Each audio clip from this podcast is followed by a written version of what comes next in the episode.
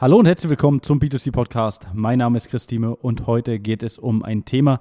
Ja, da bin ich ein bisschen inspiriert von einem Beitrag auf LinkedIn ähm, vor einigen Tagen. Und zwar gab es da so einen Beitrag über Unternehmen, die sich äh, zum Teil beschwert haben, dass sie kaum noch Bewerber bekommen.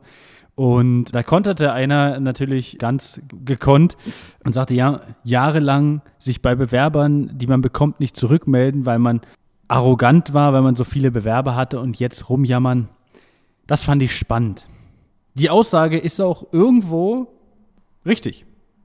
Also ich kann mich erinnern, als ich mich vor, boah, sind auch schon einige Jahre her, als ich mich damals beworben hatte, gerade in meiner Ausbildungszeit. Ja, also da hat man dann 30, 40, 50 Bewerbungen rausgeschickt und die Rückmeldungen waren nicht mal 50 Prozent wahrscheinlich.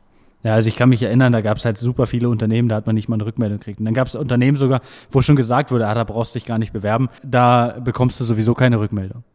Ja, und wenn du natürlich als Unternehmen diesen Status hast, dass ich, ja, da brauchst du dich gar nicht bewerben, bekommst sowieso keine Rückmeldung, dann braucht sich ein Unternehmen halt am Ende auch nicht wundern, wenn sie, ja, ich sage mal, keine äh, oder nur noch wenige Bewerber bekommt. Und da muss man sich natürlich anschauen, woher rührt das. Also oft ist es natürlich ein Problem, ich sage mal so ein Stück weit bei den Unternehmen vom gesamten Prozess. Klar, wenn man viele Bewerber hat und auch bei uns, ohne Frage, geht man einem Bewerber unter. Also wir hatten letztens einen Anruf von einer Bewerberin, ähm, dass wir ihr noch keine Rückmeldung gegeben haben, aber ich konnte auch die Bewerbung ehrlich gesagt nicht finden. Also wir haben alles durchgeschaut, bei uns ist keine Bewerbung eingegangen.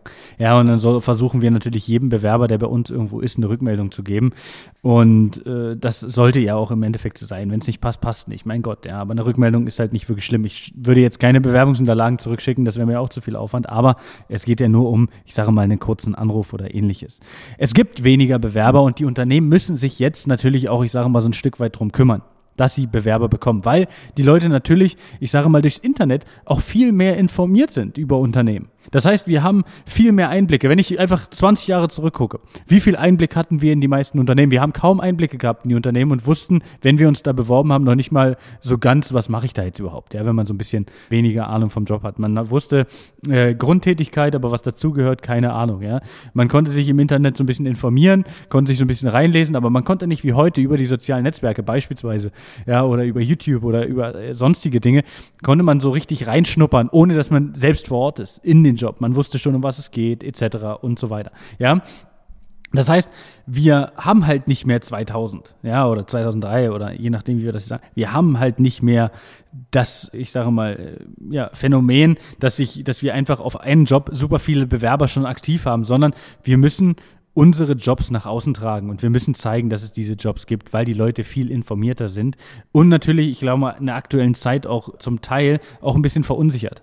Ja, ähm, ist natürlich auch so ein Stück weit der wirtschaftlichen Lage in Deutschland geschuldet, aber das ist natürlich dann auch wieder ein Vorteil, wenn man da als Unternehmen rausgeht und zeigt, hey, wir suchen Mitarbeiter, wir sind ein gesundes Unternehmen, ähm, wir ja, sind trotzdem daran interessiert, Mitarbeiter einzustellen, anstatt Stellen abzubauen.